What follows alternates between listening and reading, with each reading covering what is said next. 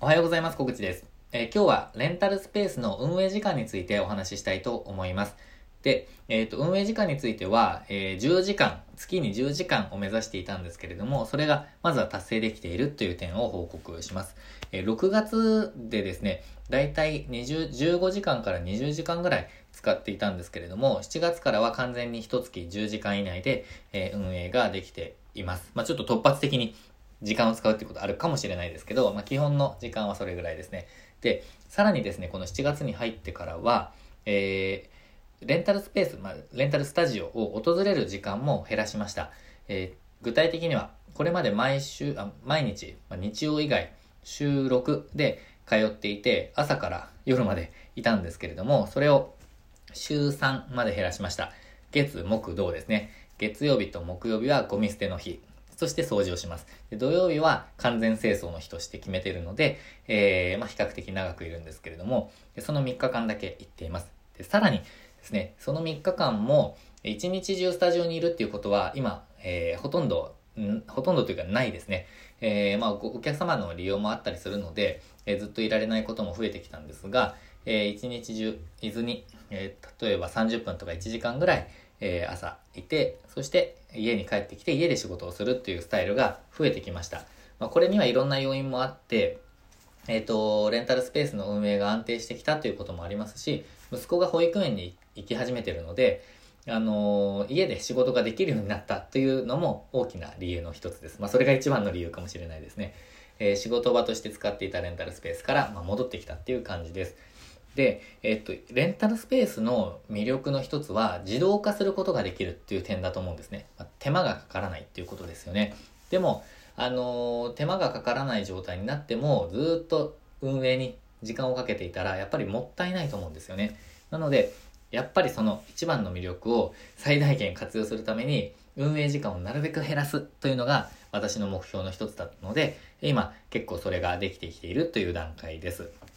で、えーもう一つ考えたいのが、えっ、と、効率ですね。あのもっともっと、えーどんどんどんどん短くしていきたいと思ってるんですよ。短く多くのことをできて、そして、えー多くのこ、えーなんていうんですかね。で、まあ、同じ時間をかけるなら、えー多くのことをやって、そして、えー多くのこと、んなんていうんですかね。同じ結果を得られるにも短くできるように、えーすると。その二つをやっていきたいと思っています。ですので、えーもっともっとこう、やっていきたいと思ってるんですけれども、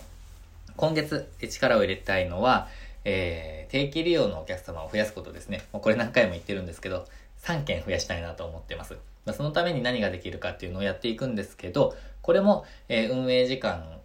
が時間がかからなくなって、えー考えることにシフトすることができたからだと思いますので、えそれを十分に活かして、え結果につなげていきたいなと思ってます。で、あの、レンタルスペースの魅力はやっぱりその手間がかからないことだってさっき言いましたけど、最初、月に10時間でできるなんて思ってなかったんですよね。あの、あのミツさんがそうおっしゃってたので、私も10時間を目指してたんですけど、あの、本当に安定してくると、運営が安定してくると、できるなと。あの結構簡単だなって思ったんですよね。その、えーっと、安定してくるとですね、安定するまでは本当にいろいろ構築したりとかやり方をやったりとか、お客様とのやり取りが増えたりとか、あると思うんですけど、あのーこうスムーズになってくると、本当に、えー自動化できると、こう、まあ、楽になってくるなっていうのが印象です。えーまあ、そのために頑張ってきたんですけど、えーやってよかったなっていうふうに思っています。まあ、その段階で、やっぱり、えーこの段階に来て、やっぱり次の店舗の考えも出てきたのも自然かなというふうな、え印象ですね。ということで、まあ、こ今はですね、えっ、と、レンタルスペースを取り巻くというか、レンタルスペース関連では、教材ですね、オンラインコースの、えー制作とかもしているので、そのあたりの運営の簡素化とか、えー運営開始後のコンテンツも私ちょっと伝えたいことがたくさん出てきているので、その辺が、えー充実した、えーオンラインコースになってきているので、まあ、これちょっと宣伝になっちゃったのであれですね、やめときますね。でも、あの、どんどん力を入れていきたいなと思ってます。で、YouTube も復活させたいなと思ってます。まあ、復活というか別に停止しているわけではないんですけど、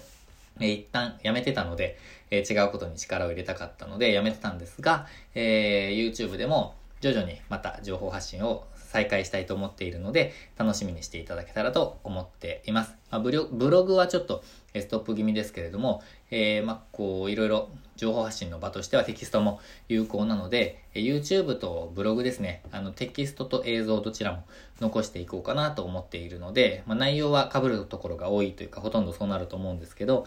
えー、やっていきたいと思ってます。なので、まあ、無料と有料、どちらも、えー、コンテンツとしては発信していく予定なんですけれども、えー、どちらもぜひ楽しみにしておいていただけたら、私も嬉しいです。で、こんな情報があったら、えー、いいとか、えー、何かこうリクエストいただけるとさらにやる気が、えー、高まりますので、ぜひ、えー、ご意見というか、メッセージいただけたら嬉しいです。ということで、今日も最後までご視聴いただきまして、ありがとうございました。今日もチャレンジできる一日にしていきましょう。